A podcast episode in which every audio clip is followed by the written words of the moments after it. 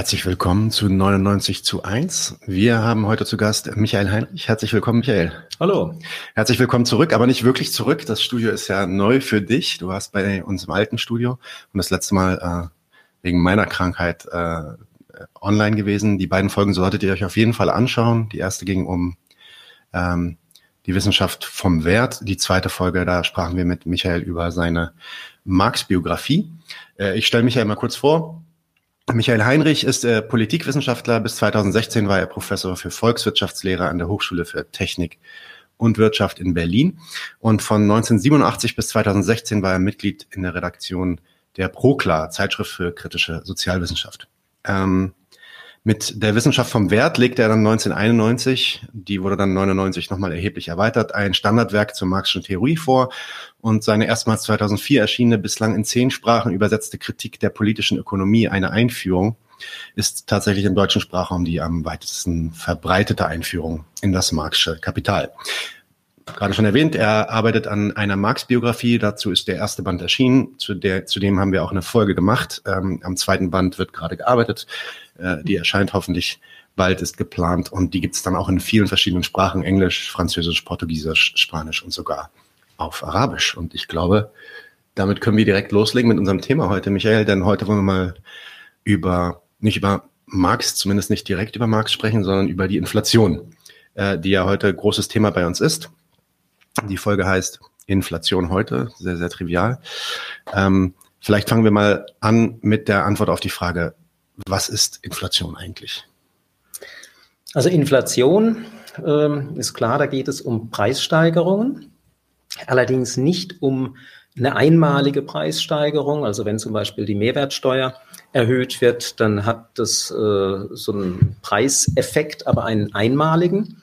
Von Inflation spricht man, wenn es sich um eine dauernde Preissteigerung handelt. Also die, die Preise werden äh, steigen dieses Jahr, sie steigen nächstes Jahr, sie steigen übernächstes Jahr. Dann sprechen wir eigentlich erst von einer Inflation. Also die ist zu unterscheiden vom reinen Preisniveau Schub. Okay, und dann was, ich meine, wir hatten auch schon ein paar Sachen zu der Inflation gemacht. Was vielleicht jetzt mal interessant wäre, mit dir zu besprechen, wäre, wie, wie wirkt sich die Inflation eigentlich auf diese, auf die unterschiedlichen Klassen aus? Ähm, weil es ist ja tatsächlich so, dass die Inflation nicht alle Menschen gleich trifft. Wer hat da Nachteile und gibt es eigentlich auch Leute, die von so einer Inflation profitieren? Also da müssen wir noch einen Schritt äh, vorher zurückgehen ähm, und kurz uns anschauen, wie wird die Inflation überhaupt gemessen. Also wenn wir in den Nachrichten hören, Inflationsrate äh, 8 Prozent, 10 Prozent, wie kommt überhaupt diese Zahl zustande? Da wird ausgegangen von einem Durchschnittshaushalt, in dem sind, glaube ich, 1,7 Erwachsene und 0,8 Kinder drin. Und äh, es wird ausgegangen von einem durchschnittlichen Warenkorb, also was dieser Durchschnittshaushalt verbraucht. Da sind Lebensmittel drin, äh, Kleidung, Konsumgüter. Da ist dann ein, ein kleiner Anteil einer, an einer Waschmaschine meinetwegen drin, weil alle zehn Jahre kauft man sich mhm. vielleicht eine neue Waschmaschine. Das heißt also, dieser Konsumgüterkorb, der ist eigentlich nicht identisch mit äh, einem, einem realen Korb, den irgendein Haushalt kauft. Das ist ein statistisches Mittel.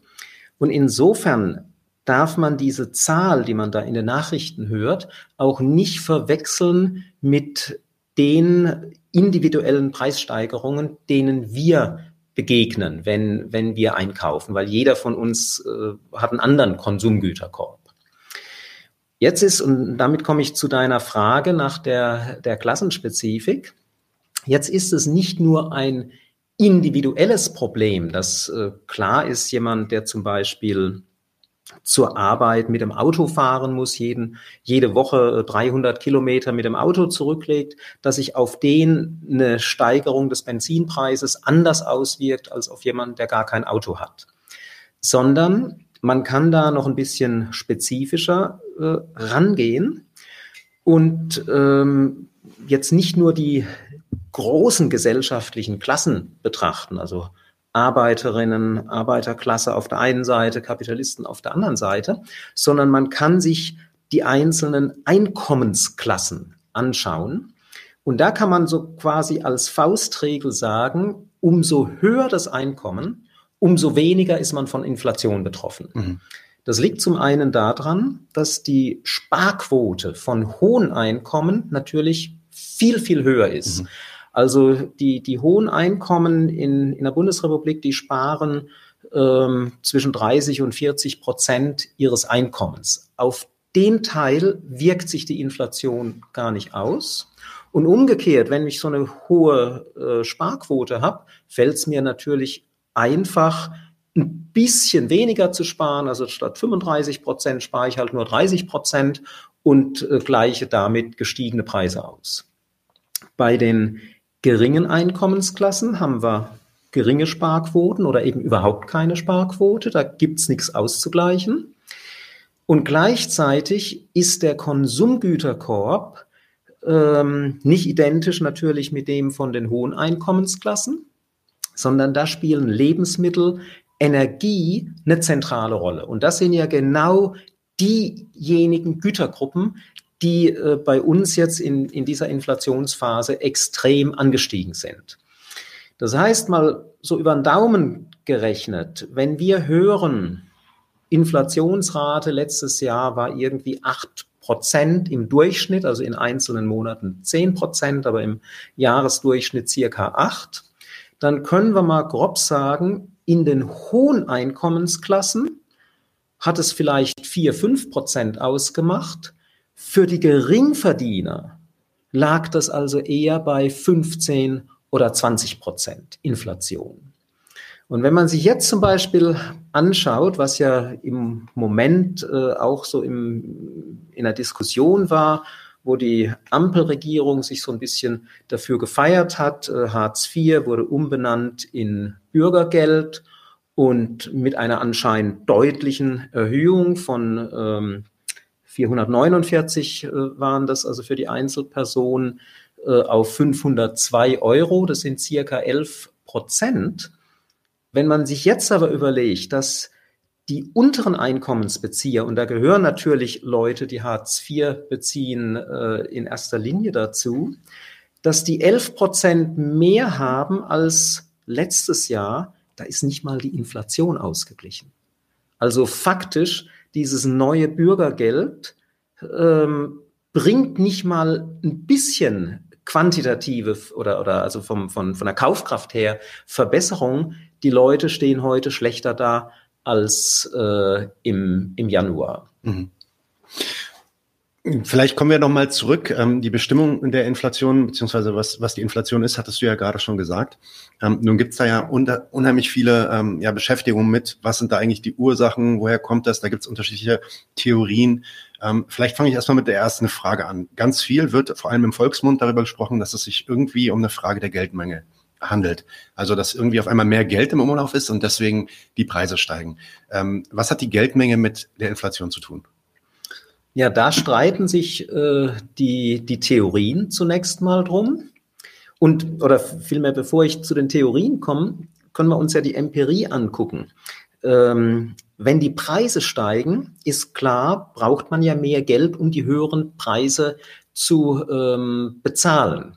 Das heißt, bei einer Inflation haben wir auch immer eine gestiegene Geldmenge. Und jetzt ist aber die Frage, was ist Ursache von was?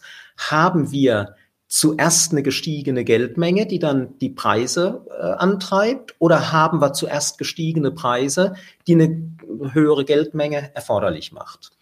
Und da gibt's eben genau den Unterschied, also in, in diesem Kausalitätsverhältnis, wie das gesehen wird, zwischen den verschiedenen Schulen, die nach wie vor dominierende neoklassische Theorie, die ja alles so ähm, sagt, also der, der Markt ist diese tolle Institution, die für alle Wohlstand und Glück äh, bringt, die sagt, Geldmenge ist die Ursache von Inflation. Wenn eben mehr Geld da ist, dann kann mehr bezahlt werden, die Preise gehen nach oben.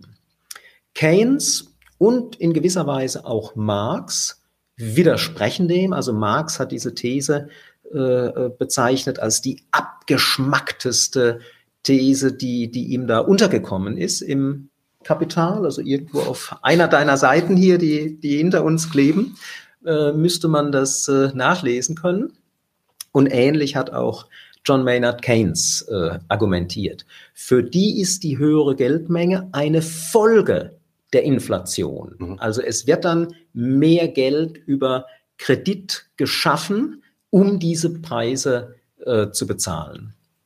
In den letzten Jahren, also ja, bestimmt die letzten zehn Jahre äh, schon, hat ja die Zentralbank die Geldmenge massiv erhöht. Und die neoklassischen äh, Ökonomen haben jedes Jahr vor der Inflation gewarnt. Mhm. Und äh, die kam halt nicht. Die Inflation war ja geringer als die sogenannte Zielinflationsrate. Macht nichts. Im nächsten Jahr hieß es, ja, ja, die, wir hatten zwar keine Inflation, aber jetzt kommt sie und zwar noch schlimmer. Kam wieder nicht. Und im übernächsten Jahr dasselbe Argument, jetzt ganz bestimmt, mit der höheren Geldmenge kommt die Inflation und sie kam nicht. Der Witz ist nämlich, die Frage ist ja nicht nur, ob mehr Geld da ist, sondern wie dieses Geld verwendet wird. Und wenn dieses Geld nicht für Käufe verwendet wird, sondern wenn das äh, gespart wird oder wenn dieses Geld im Ausland ausgegeben wird, dann hat es natürlich keine, keinen Effekt äh, auf die inländische Inflationsrate. Insofern also würde ich den, diesen, diesen neoklassischen Zusammenhang äh, Geldmenge, Geldmengenwachstum bringt Inflation hervor. Ähm, da würde ich sagen, der ist sowohl theoretisch als auch empirisch äh, widerlegt. Und diese die letzten zehn Jahre mit der mit der Geldschaffung der und ja der Kreditschöpfung quasi ähm, dieses Geld wo ist das denn dann eigentlich hingeflossen ist das in die Spekulation äh, gegangen oder in, in ja, Anlage für Mieten äh, für ähm, äh, Wohnbesitz und so weiter, ja, ja. Immobilien. Das ist ein, äh, also dieses, dieses Geld, das ist nicht, äh, nicht nur eine reine Kreditausdehnung, sondern die Zentralbanken haben ja die Möglichkeit, Geld zu drucken. Das haben die gemacht, oder die, die Europäische Zentralbank, die, die amerikanische genauso. Und was haben sie gemacht mit diesem Geld? Sie haben Wertpapiere gekauft. Also da ist, das ist nicht einfach nur eine Kreditausdehnung, sondern da ist wirklich dass äh, das Geld, die Geldmenge, auch die Bargeldmenge erhöht worden. Mhm. Die kaufen in großem Stile Wertpapiere, ähm, und zwar am Sekundärmarkt, also Staatsanleihen, nicht direkt vom Staat, sondern die Staatsanleihen werden gehandelt. Äh, sie kaufen das also von anderen Investoren. Die haben jetzt das Geld in der Hand. Was machen die? Die kaufen sich jetzt nicht unbedingt äh, noch äh, zehn Colas mehr, sondern die investieren das woanders. Und wo investieren die? Ähm, hast du ja eine Sache gerade genannt, Immobilien. Da kommen dann auch die niedrigen Zinsen ins Spiel. Wenn die Zinsen niedrig sind, dann kann sich auch jemand, der wenig äh, oder relativ wenig verdient, überlegen, ich kaufe mir eine Eigentumswohnung, ich kaufe mir vielleicht ein, ein Häuschen. Und natürlich die, die großen Immobilienfirmen, mit denen was ja hier in Berlin auch zu tun haben, für die war das natürlich ein Eldorado, niedrige Zinsen und sie können da Bestände dazu kaufen. Deren Preise sind gestiegen. Ähnlich war es am Aktienmarkt. Die, die Aktienpreise sind gestiegen. Nicht nur, weil die Gewinne gestiegen sind, die sind auch gestiegen, aber es war eben viel Nachfrage nach Aktien da. Also insofern hat sich die, die Geldmengenerhöhung zu einem Teil auf jeden Fall in steigenden Immobilien- und Aktienpreisen niedergeschlagen. Und jetzt, wo, ich meine, das ist eigentlich eine spätere Frage, die ich stellen werde, vielleicht kommen wir da gleich nochmal zurück, aber jetzt, wo dann eine Inflation stattfindet und dadurch äh, Zentralbanken auch wieder reagieren und die äh, Zinsen anheben, ähm, sieht man ja dann auch wieder einen Niedergang eben auf, auf der Aktienbörse, was die, was die Werte von vieler dieser ähm, äh, Investitionen angeht. Äh, Beziehungsweise also, also äh, im Moment, äh, der Jahresanfang war der beste seit äh, so und so vielen Jahren. Äh, ich glaube, jetzt in, in diesen ersten acht oder, oder neun Börsentagen ist der DAX um sieben oder acht Prozent gestiegen. Mhm. Ähm, also die, die Aktienpreise, die sind von mehreren Faktoren beeinflusst. Ja, da, da ist der Zins ein Faktor, aber es geht natürlich auch um Erwartungen. Und da war die erste Erwartung, also Anfang letzten Jahres, Corona ist vorbei, es kommt der große Aufschwung. Äh, statt dem großen Aufschwung kam dann aber erstmal der Krieg, wo unklar war, wie wirkt sich das aus. Dann ähm, kam die Inflation. Inflation bringt äh, Zinserhöhungen mit sich. Wie lange, wie stark werden die? Man sieht, in den USA ist jetzt die Erwartung da, die Zinserhöhungen werden nicht so hoch sein und die Aktienkurse gehen wieder in die Höhe. Also die, die Zinsen sind nur ein Faktor für die mhm. Aktienkurse. Bei den Wohnimmobilien, ähm, da haben wir auch noch keinen wirklichen Preisverfall, sondern eher ähm, eine Verlangsamung des Anstiegs. Also dass da jetzt äh, alle paar Jahre die, die Preise sich verdoppeln, ähm, das ist wohl eher gebremst, aber es ist im günstigsten Fall eine Stagnation, dass also die Wohnung dieses Jahr vielleicht äh, genauso viel kostet, wie, wie sie dann nächstes Jahr kosten wird, aber einen, ein Fall ist, äh, glaube ich, noch nicht zu sehen.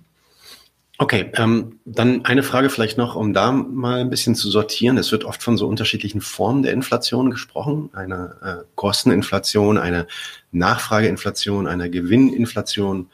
Ähm, dann gibt es noch Push-Pull und äh, Demand, nee, Demand-Push und äh, ja, ich, ich lasse dich das erklären vielleicht. Was hat das alles mit diesen Formen auf sich und warum sind die ja, ähm, wichtig, um zu verstehen, was diese Inflation ist? Gut, also da kann, man kann, es ist, es geht eigentlich darum, was sind die Ursachen von, von Inflation und wenn man sagt Kosteninflation, Nachfrageinflation, dann spricht man da die, die Ursache an oder auch importierte Inflation.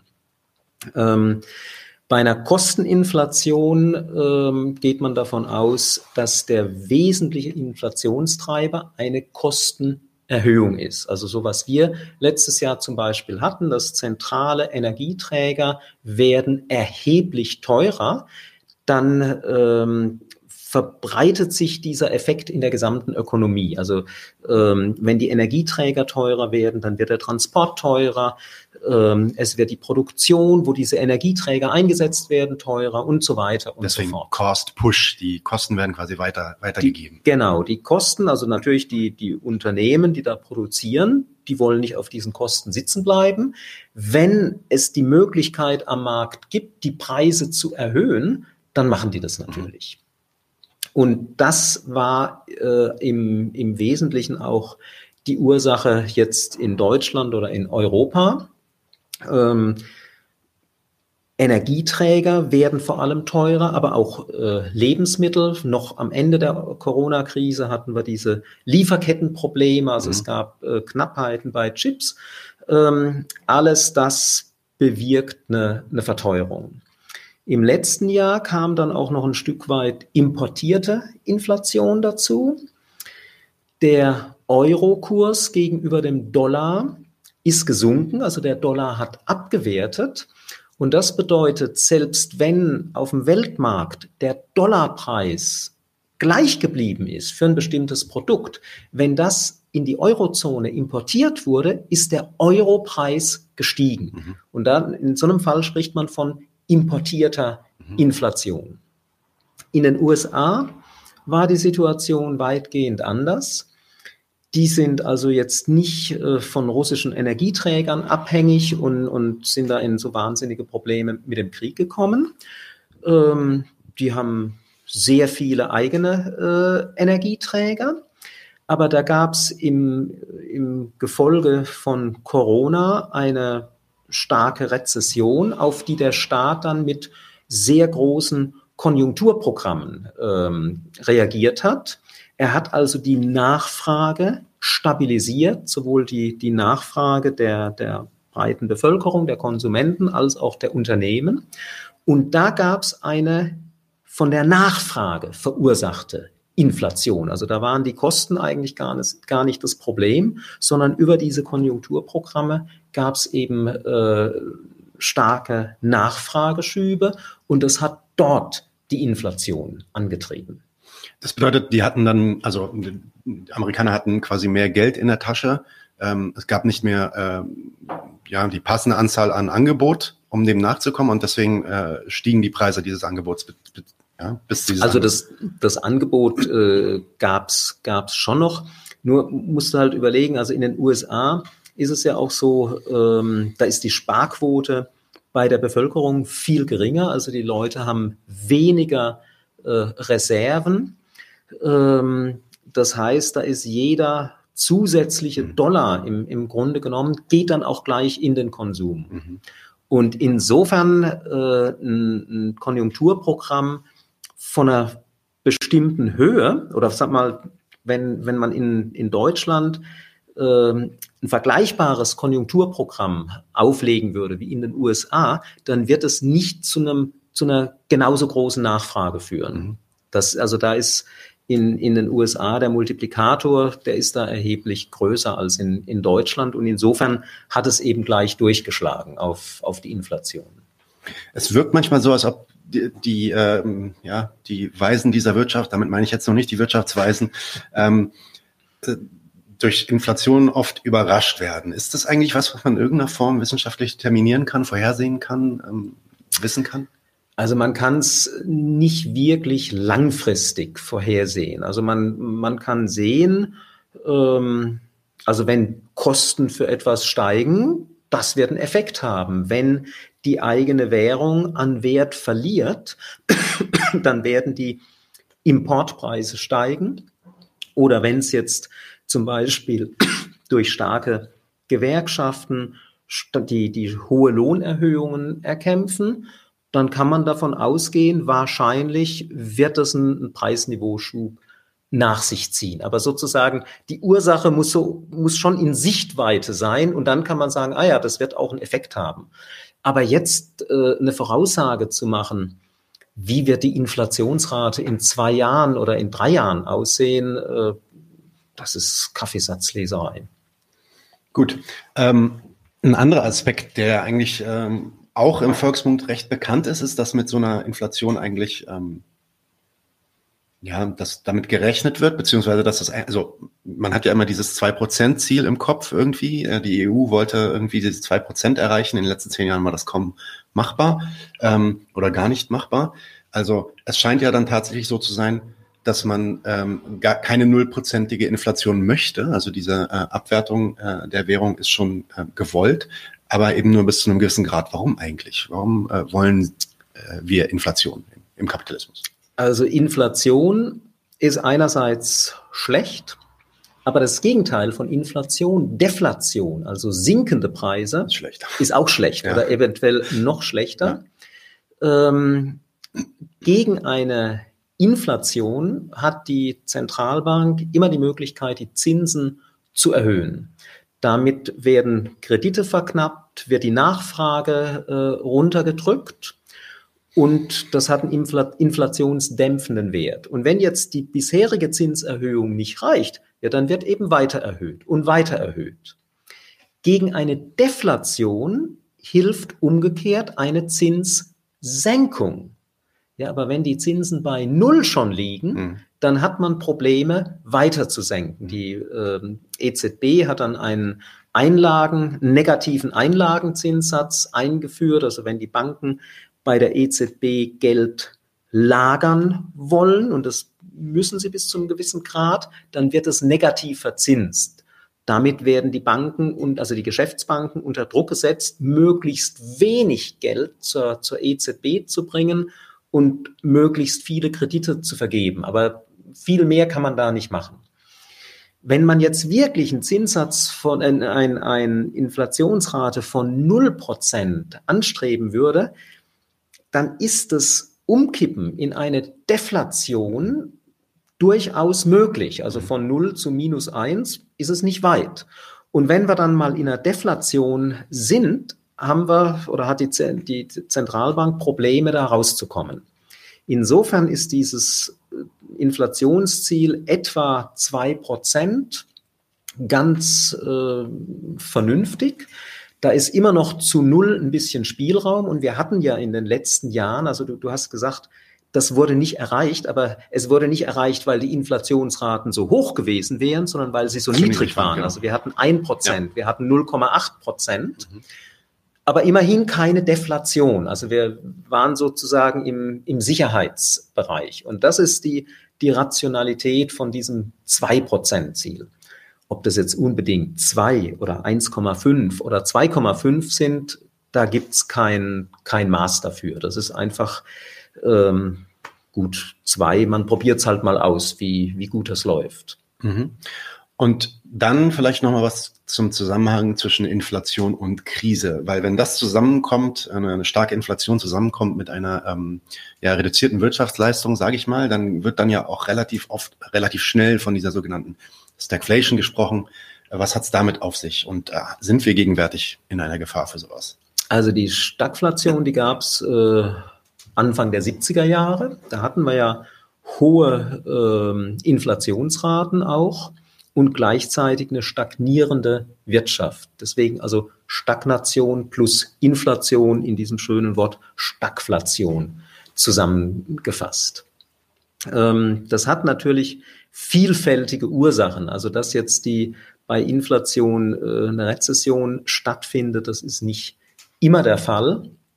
Bei, bei einer Inflation, was, was macht man da, um sich jetzt individuell, sei es als, als Konsument oder auch als Unternehmen dagegen zu schützen. Man versucht ja was zu kaufen. Wenn das Geld dauernd an Wert verliert, dann versuche ich ja eher was äh, zu kaufen, was möglichst wertbeständig ist. Und das treibt ja die Wirtschaft ein bisschen an, wenn viel gekauft wird. Also dass es dann trotz Inflation zu einer Stagnation kommt, da müssen dann noch sehr starke Kräfte im, im Spiel sein, die auf eine Rezession wirken. Im Moment ähm, ist es, glaube ich, relativ gering, die, die Gefahr.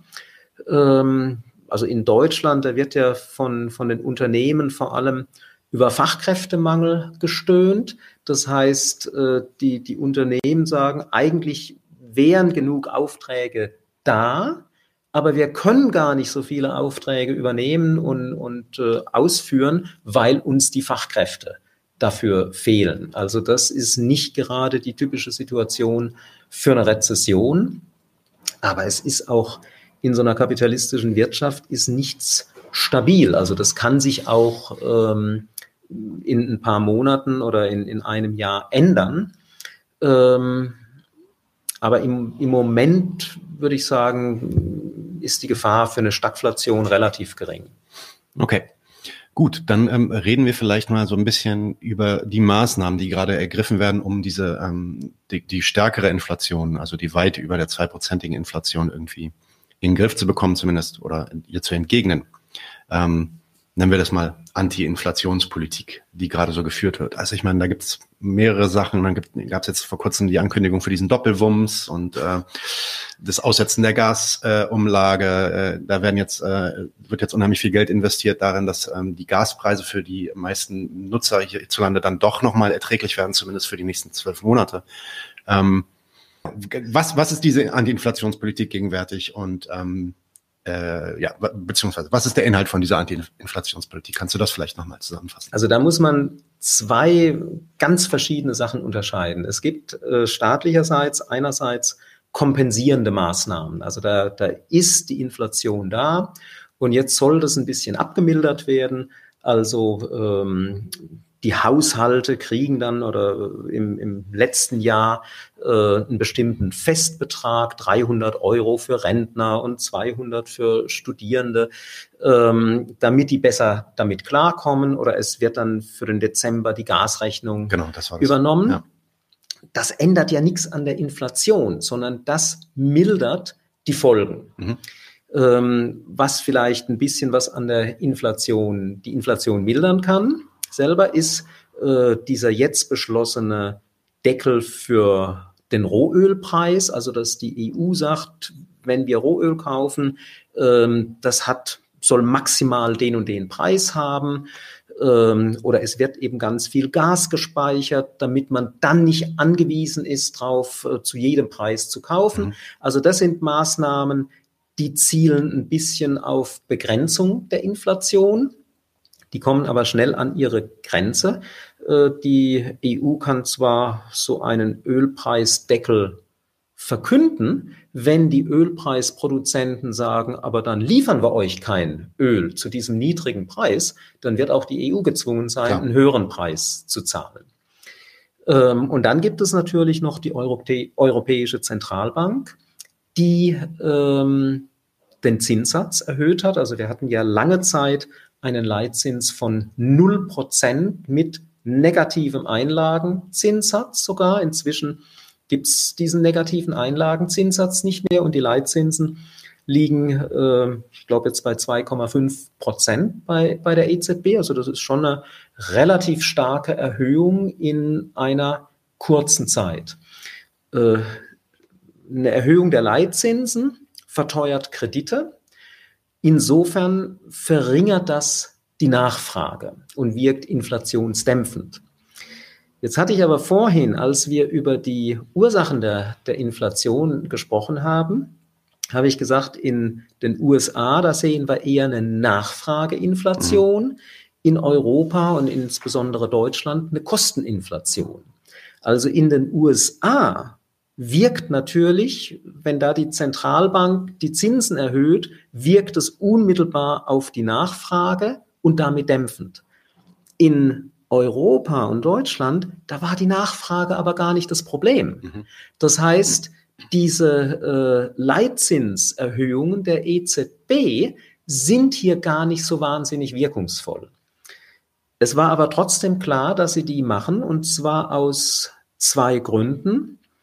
Ähm, zum einen, man könnte sagen, ja, in Anführungszeichen aus Tradition. Man erwartet, dass eine Zentralbank auf höhere Inflationsraten mit steigenden Leitzinsen ähm, reagiert.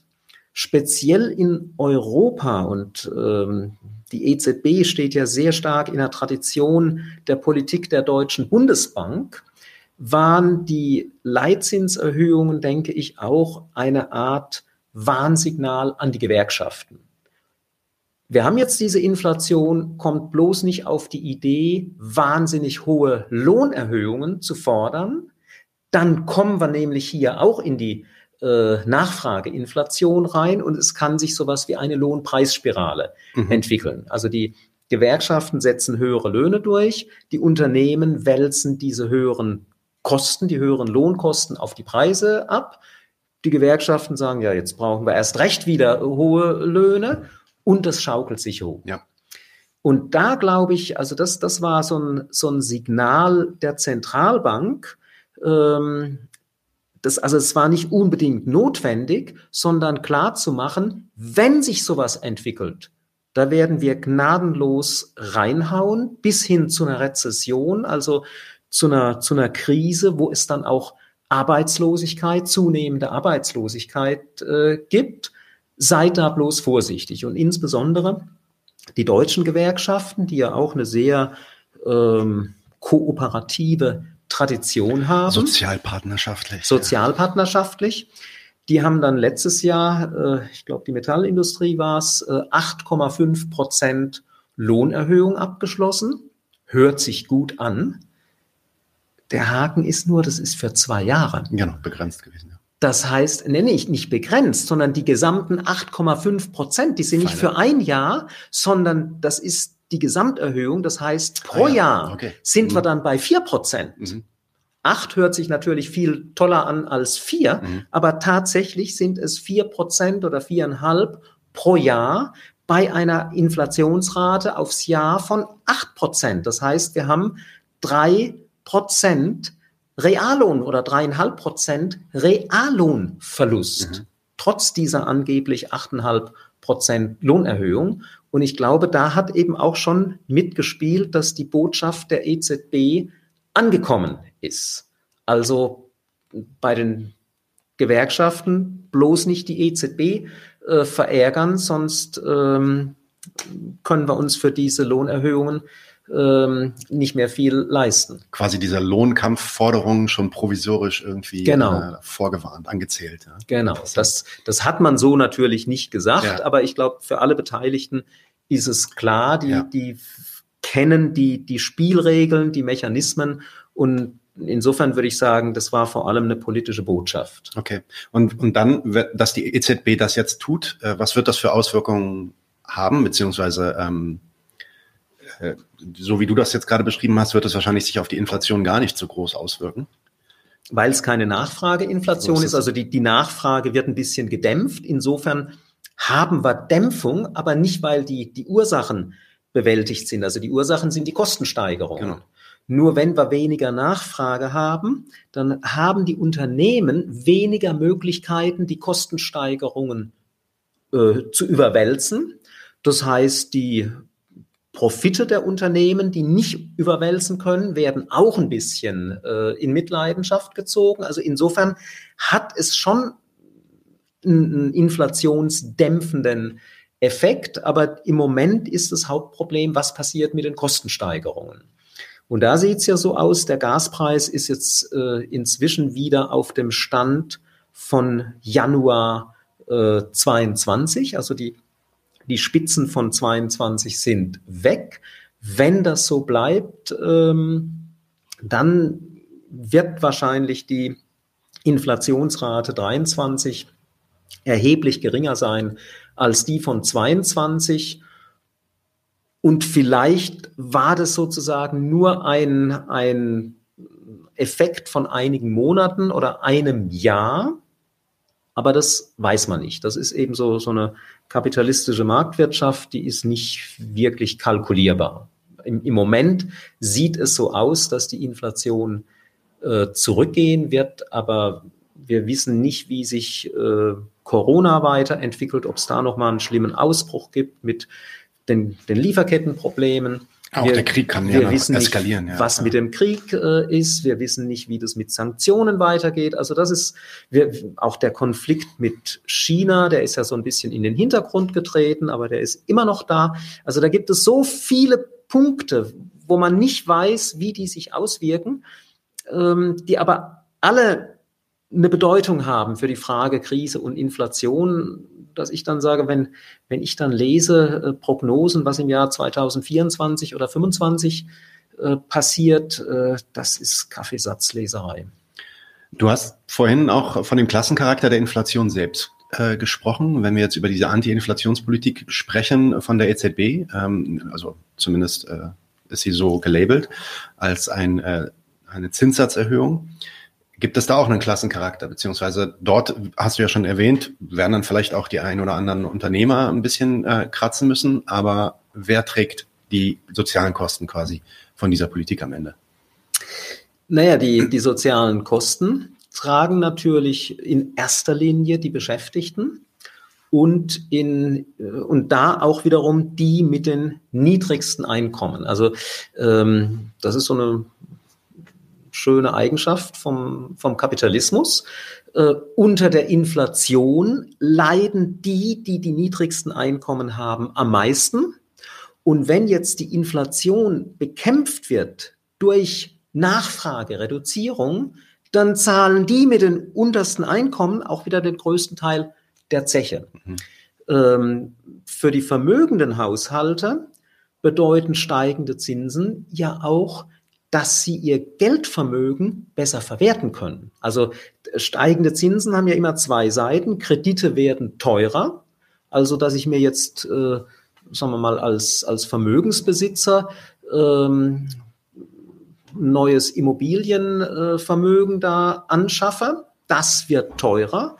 Aber wenn jetzt die Zinsen steigen, ja, dann kaufe ich halt keine, äh, keine Immobilien, dann kaufe ich eben Wertpapiere und profitiere von den steigenden Zinsen.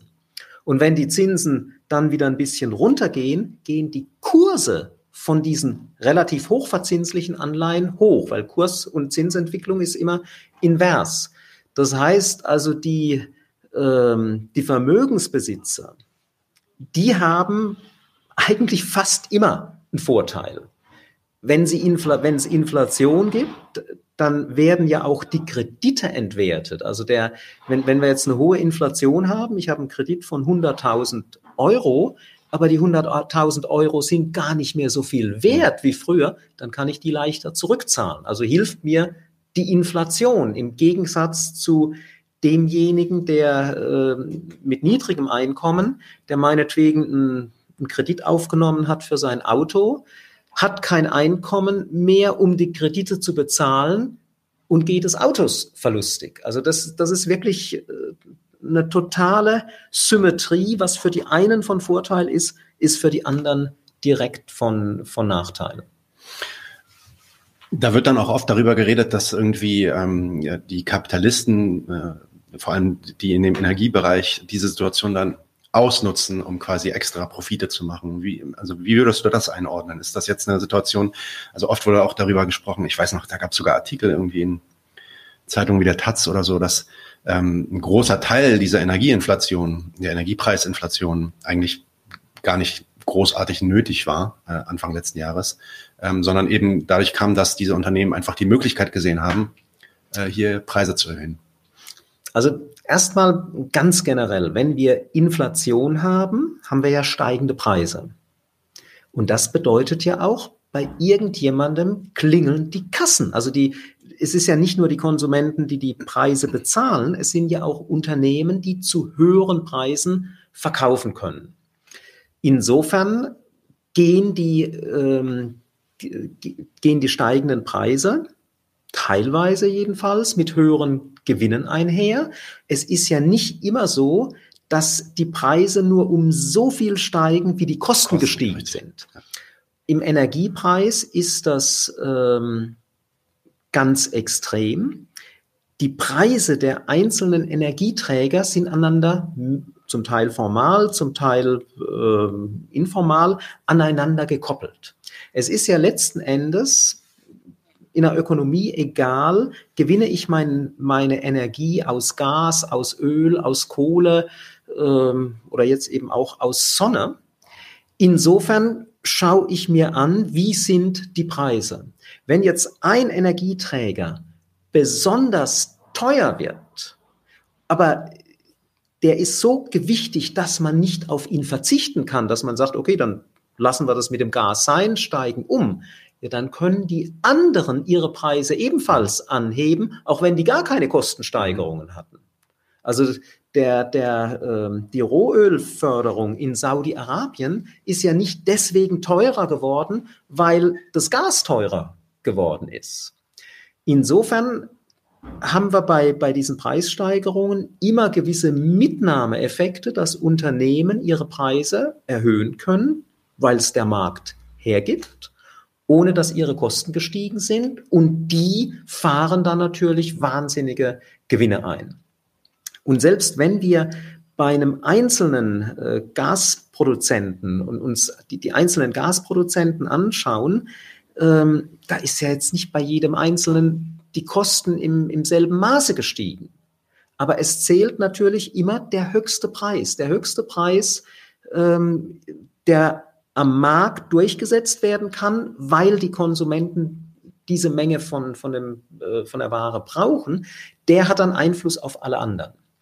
Insofern haben wir ja gesehen, äh, dass viele äh, der Energieversorger oder auch der, der Rohölproduzenten die machen wahnsinnige Gewinne, dass mhm. Selbst die, die EU, die ja nun nicht so der Vorkämpfer für eine höhere Besteuerung des Kapitals ist, äh, diese sogenannte Übergewinnsteuer präferiert. In einzelnen Ländern ist die ähm, eingeführt worden, auch Deutschland äh, soll es das ja geben, allerdings im europäischen Vergleich wieder am moderatesten, am geringsten. Also ähm, es werden da nicht alle Gewinne besteuert, sondern man schaut sich an, was ist überdurchschnittlich verglichen mit, äh, ich glaube, den, den letzten drei Jahren. Und nur für diesen Übergewinn gibt es dann eine zusätzliche Steuer in Höhe, ich glaube, von 33 Prozent ist geplant. Das ist also relativ äh, wenig.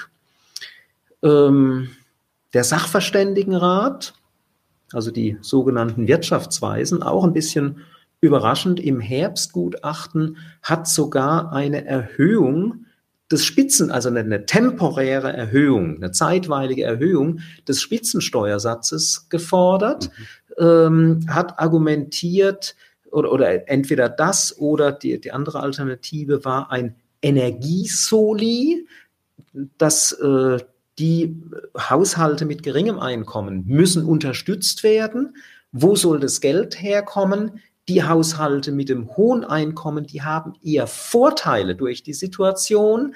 Also könnte man für eine sehr begrenzte Zeit natürlich nur für den, den äh, Sachverständigenrat ähm, dort die Steuern etwas anheben. Ich glaube, also ich kann mich jedenfalls nicht erinnern, jemals vom Sachverständigenrat den Vorschlag einer Steuererhöhung äh, gehört zu haben. Also das ist auch ein Zeichen, dass also so ein Gremium, ähm, was in der Regel doch eher kapitalfreundlich, neoklassisch orientiert ist, dass das jetzt auch ein bisschen äh, umgeschwenkt ist. Also das, das zeigt, wie die Situation ist, aber auch wie enorm gut die, die Gewinne und, und die Vermögenslage der, der Vermögenden hierzulande sind. Ja, ich fand das an, anfangs interessant. Ich glaube, es gab einen Moment, wo der Biden aufgetreten ist in den USA und äh, das ist so ein Jahr her und dann äh, also auf den Tisch haute und sagte zu den, zu den Energiefirmen und ähm,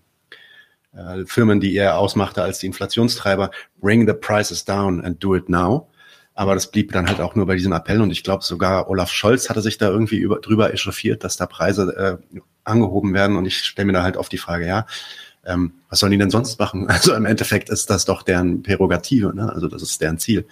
Insofern ähm, die Frage, wie man das dann bekämpft, ja, vielleicht durch diese Übersteuer, äh, Übergewinnsteuer. Ja, und da muss man ähm, auch sagen, weil, weil du jetzt Biden angeführt hast, die USA erzkapitalistisch, aber mit einer viel rigideren Steuer Praxis. Mhm. Also da die, die Steuersätze sind zwar äh, niedriger als in, in Europa oder in Deutschland, aber die werden da rigide eingetrieben. Und gerade in Deutschland, wo es dann immer heißt, wir haben diese hohen Steuersätze und die Unternehmen beklagen sich, da haben sie Wettbewerbsnachteile. Ja, die haben jede, jede Menge Schlupflöcher. Das heißt, was dann real an Steuern gezahlt wird, das ist viel weniger, als diese hohen Sätze eigentlich andeuten. Und in den USA ist es genau umgekehrt. Und da steckt halt auch dahinter, dass der, der Staat, der US-amerikanische Staat, der halt auch weltweit sozusagen als der, der Weltpolizist äh, agiert, dass dort klar ist, der braucht eine ökonomische Sta äh, Basis. Der, der kann sich das nicht leisten, da einfach auf Steuern zu verzichten. Und insofern gibt es da schon eine wesentlich rigidere Praxis äh, des Steuereinzugs als äh, etwa in Deutschland. Ah, okay, interessant. Nun ähm, ist es so, dass vor allem linke Aktivisten, die gehen natürlich jetzt auch schon seit einiger Zeit auf, der, auf die Straße, da gibt es äh, viele Bewegungen, ähm, genug ist genug, Aufstehen, Heizung, Brot und Frieden, die sich dann teilweise auch dem Krieg, aber hauptsächlich eigentlich der sozialen Lage äh, widmen. Ähm, und die stellen sich dann natürlich die Frage, ja, was, was könnte eigentlich eine, eine gute linke Politik gegen äh, diese Situation jetzt sein? Ähm, hast du denn da irgendwas, was du mitgeben kannst? Gibt es sowas überhaupt?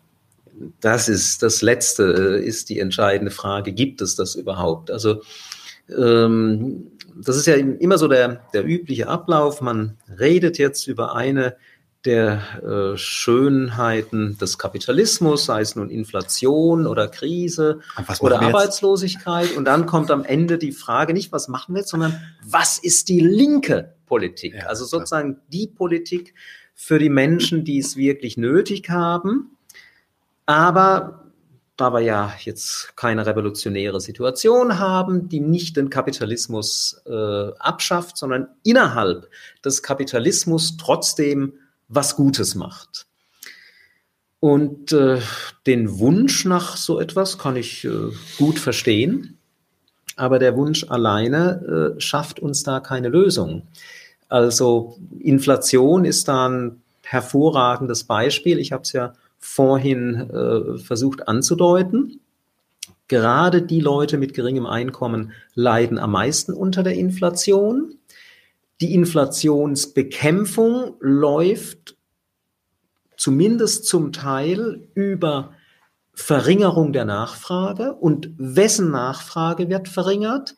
Die Massennachfrage. Es geht nicht darum, die Nachfrage nach äh, Louis Vuitton-Taschen zu mhm. verringern. Das hat keinen Effekt, sondern Massennachfrage. Und da leiden eben wiederum vor allem die unteren Einkommensschichten drunter. Insofern gibt es da keine wirklich gute äh, Auflösung. Das Einzige, was man machen könnte, was sogar tendenziell passiert, Ausgleichszahlungen, vor allem für die, die unteren äh, Einkommensschichten, höhere Besteuerung der hohen Einkommensschichten. Und da ist natürlich, wenn man sich jetzt konkret anguckt, was da passiert, ähm, etwa, äh, dass jetzt die Dezemberrechnung für, für Gas und, und äh, eventuell, ich glaube auch noch für Öl, ich weiß gar nicht mehr, äh, übernommen werden soll, ist es natürlich ein, ein Gießkannenprinzip. Also der Villenbesitzer, der jetzt im Dezember sein Swimmingpool mit Gas mhm. äh, heizt, äh, das wird dann eben auch übernommen. Und äh, der ähm, mit dem geringen Einkommen, der sowieso alles runterdreht im Winter und eher in, in, im Parka oder im Mantel da sitzt, um ein bisschen Energie zu sparen, ja, der kriegt dann auch entsprechend wenig. Also da wäre eine andere Möglichkeit gewesen, man, man zahlt pro Haushalt einen Festbetrag, statt jetzt so, so eine monatliche Rate zu übernehmen, wo dann eventuell für den mit geringem Einkommen dieser Festbetrag sogar noch ein bisschen mehr ist als seine realen Energiekosten und bei dem mit dem hohen Einkommen reicht er halt nicht aus, um den Swimmingpool auch noch mit zu finanzieren. Also das sozusagen so eine kompensierende Maßnahme, ja, ist erstmal okay, aber dann kann man sie sich noch konkret angucken und da ist die natürlich, so wie sie ausgestaltet ist, bei uns nicht gerade äh, nach sozialen Kriterien ausgestaltet. Aber das sind, wie gesagt, das, das sind alles Kompensationen. Also das löst nichts. Es ist ja auch so, dass das grundsätzlich. Das sind ja auch keine Vorschläge, die tatsächlich irgendwie von Linken kamen, so, sondern ähm, die werden ja von der bürgerlichen Mitte jetzt diskutiert. Da ist ja auch bekannt, dass es da ein Bedürfnis gibt, ähm, ja auch, auch zum Erhalt der eigenen Wirtschaftsleistung und so weiter natürlich, ähm, da die Nachfrage zu sichern, dass die Existenz der Leute zu sichern. Ähm, ja, ja, das, das sehe ich auch. Und dass das dann halt nicht grundsätzlich links oder sagen wir mal Kapitalismus überwindende Politik ist. Ähm, ist klar, ja. Also ich meine, das, das ist, wenn man das jetzt so ein bisschen zusammendenkt, in, in Deutschland äh, mit dem Wohnungsproblem haben wir ja steigende Mietpreise und die, die werden auch weiter steigen. Das heißt also, viele der sogenannten Mittelschichten haben inzwischen ja auch Probleme, Miete zu bezahlen oder sich eine Wohnung zu kaufen, was sie früher gemacht haben. Äh, wenn jetzt noch Inflation dazu kommt, dann verschärft sich das noch mehr. Insofern ist es wirklich, sind es Probleme, die Schichten betreffen, die sich das vor, vor 10 oder vor 20 Jahren noch gar nicht vorstellen konnten, dass sie, dass sie das auch mal davon betroffen sind. Das übersetzt sich dann natürlich auch in, in eine gewisse Politik. Und mhm. insofern, mhm. es kam durchaus von Linken, kamen äh, Forderungen, mhm. ähm, die in eine ähnliche Richtung gegangen sind.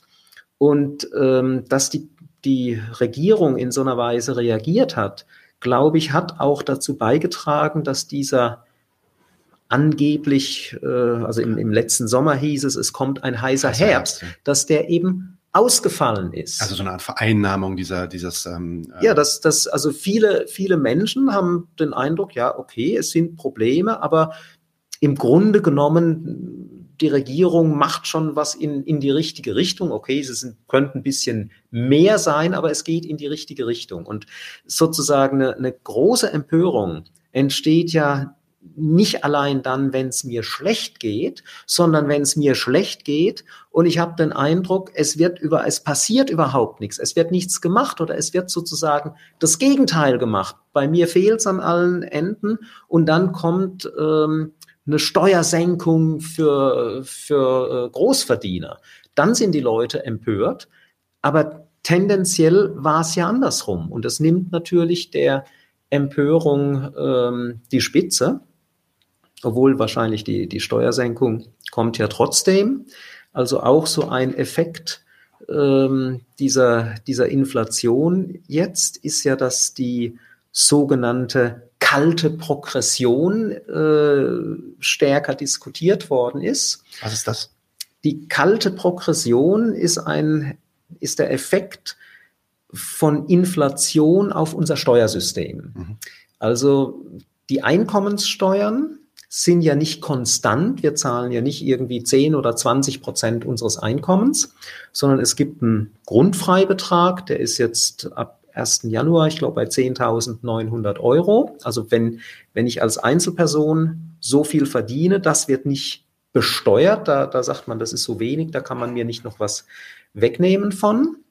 Und dann beginnt es mit einem Eingangssteuersatz von, ich glaube, 15 Prozent. Also die ersten 1000 Euro, die ich dann mehr habe als diese, diesen Grundfreibetrag, die werden mit 15 Prozent besteuert. Die nächsten 1000 meinetwegen mit 16, mit 17 Prozent und so weiter. Das geht bis äh, 42 Prozent. Ähm, bisher waren das bei, bei 56.000 Euro. Das wurde angehoben. Ich glaube, es ist jetzt bei 59. Also es gibt so, ein, so gestufte Steuersätze. Und jetzt kann man natürlich sagen, wenn ich, wenn wir zum Beispiel 10% Inflation haben und ich habe ein um 10% höheres Einkommen, dann hat sich ja an meiner Kaufkraft überhaupt nichts geändert. Mhm. Mit den 10% höheren Einkommen bin ich aber in einer höheren Steuerklasse. Mhm. Ich zahle also jetzt mehr Steuern als früher. An meiner Kaufkraft hat sich überhaupt nichts geändert und trotzdem zahle ich mehr Steuern. Mhm. Und das wird als kalte Progression bezeichnet, also eine Progression, eine, eine fortschreitende Steuererhöhung, die nicht an den Steuersätzen liegt, sondern auf kaltem Wege erreicht wird durch die Inflationsrate. Mhm. Und da hat also vor allem die FDP natürlich, wer sonst, schon lange ähm, also noch lange bevor wir diese hohen Inflationsraten hatten, ja, wir brauchen eine Steuerreform, um die kalte Progression auszugleichen. Es ist klar, bei, bei einer Inflationsrate von zwei Prozent ist diese kalte Progression praktisch kein Problem. Bei zehn Prozent sieht es ein bisschen anders aus. Das, da wird jetzt auch etwas kommen, also das, das äh, in dem neuen Steuergesetz ist es ja vorgesehen.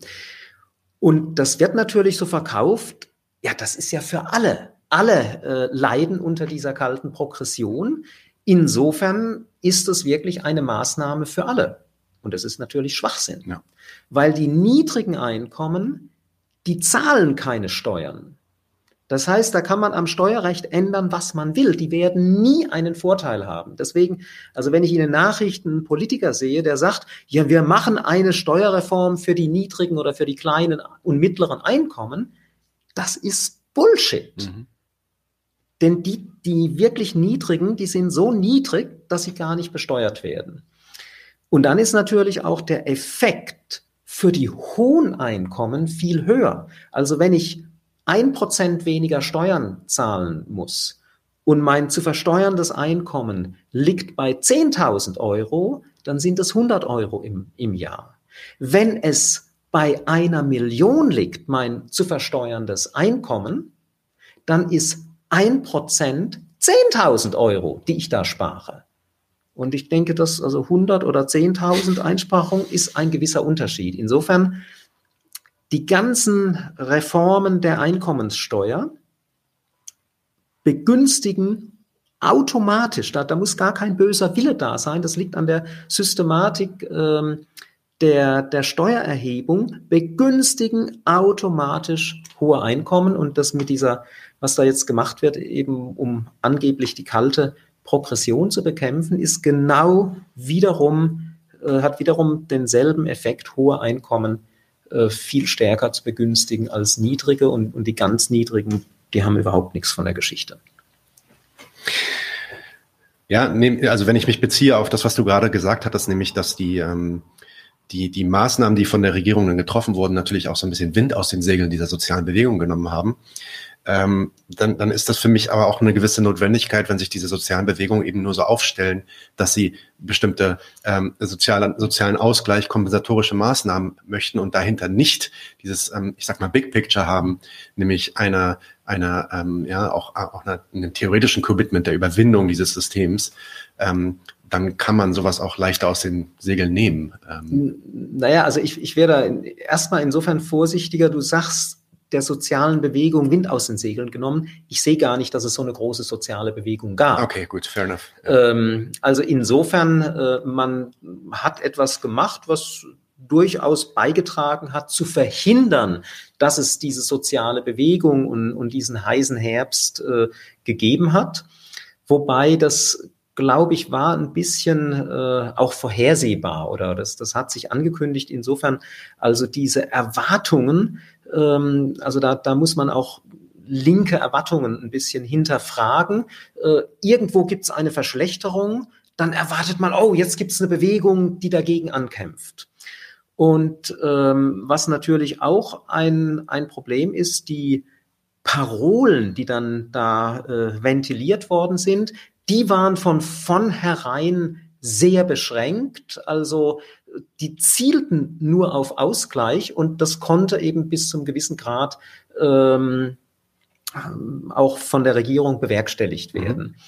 Ich hätte es also wichtiger gefunden, bei linken Gruppen stärker darauf abzuheben, dass wir es hier mit strukturellen Problemen zu tun haben. Klar, da ist ein gewisser Ausgleich möglich, aber die Grundprobleme des Kapitalismus, dass sozusagen die Funktionsweise des Kapit die ganz normale Funktionsweise des Kapitalismus, da muss es gar nicht eine spezielle Gemeinheit von, von äh, Unternehmern oder, oder Politikern geben. Die ganz normale Funktionsweise, die findet auf dem Rücken der Mehrzahl der Beschäftigten, der Leute mit geringem Einkommen statt. Und dass man insofern so eine krisenhafte Situation, wie, jetzt diese Inflation und ähm, auch die, ähm, die gleichzeitige äh, Krise des Wohnungsmarkts, dass man die ähm, benutzen müsste, um deutlich zu machen, mit was für einer Art von Wirtschaft haben wir es eigentlich zu tun und was wären nicht nur kompensierende Maßnahmen, sondern was wären Gegenmaßnahmen. Bei der Wohnungskrise hat man das ja sehr gut aufgenommen in Berlin mit dieser Enteignungsinitiative. Wir reden mal über Privateigentum äh, und wir reden darüber, ob Wohnen dem, der Profitmaximierung unterstellt ist. Das könnte man jetzt eben auch weitertreiben. Einige haben es gemacht. Energieträger mhm. sind sowohl für die einzelnen Haushalte als auch für die Unternehmen zentral. Ja, wie lange wollen wir uns denn das noch anschauen, dass das privatwirtschaftlich profitmaximierend organisiert ist? Gibt es nicht wirklich große Bereiche der Wirtschaft, wo man sagen muss, ähm, wenn das nach Profitmaximierung geht, dann geht's schief. Krankenhäuser, die Klar, jetzt im, ja. sind, sind ein anderer, äh, ein anderes Beispiel. Also dass man nicht nur an diesen kompensierenden Maßnahmen festhält und dass wenn die Regierung 300 Euro äh, bewilligt, dass man sagt, ja, wir wollen aber 500, sondern dass man wirklich die, die Diskussion versucht, auf eine andere, grundsätzlichere Ebene ähm, zu, zu bringen.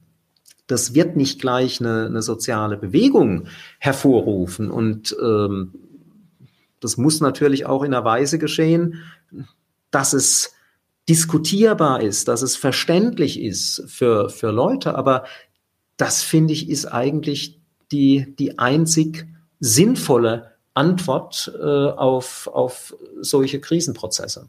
Und da ist man natürlich total im kalten Wasser, wenn man, wenn man da nur spontan und reaktiv reagiert und sowas nicht schon vorher vorbereitet und da in der Lage ist, dann auch eine eigene Bewegung eventuell schon zu mobilisieren, die sich damit einschalten kann und mit agitieren kann.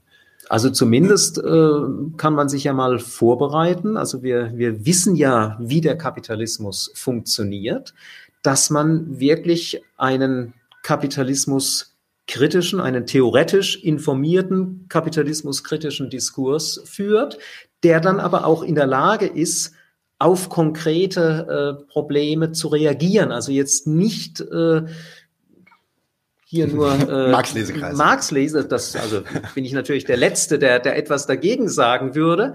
Aber das ist sozusagen der erste Schritt. Nach dem Marx-Lesekreis muss natürlich ähm, noch was anderes, muss noch mehr kommen.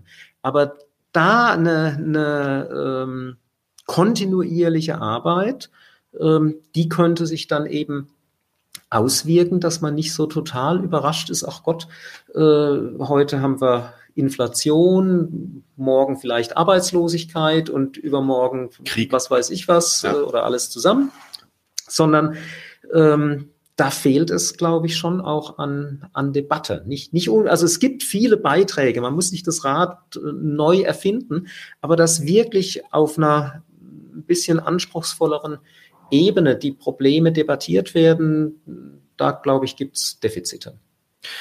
Okay. Äh, Michael, vielen Dank, dass du hier warst. Hat mich sehr gefreut. Äh, diesmal wieder im Studio und hoffentlich nächstes Mal auch wieder im Studio. Ähm, auch vielen Dank an alle, die jetzt noch äh, live mit dabei waren in den Kommentaren. Ähm, und damit sind wir für heute raus. Ciao. Tschüss.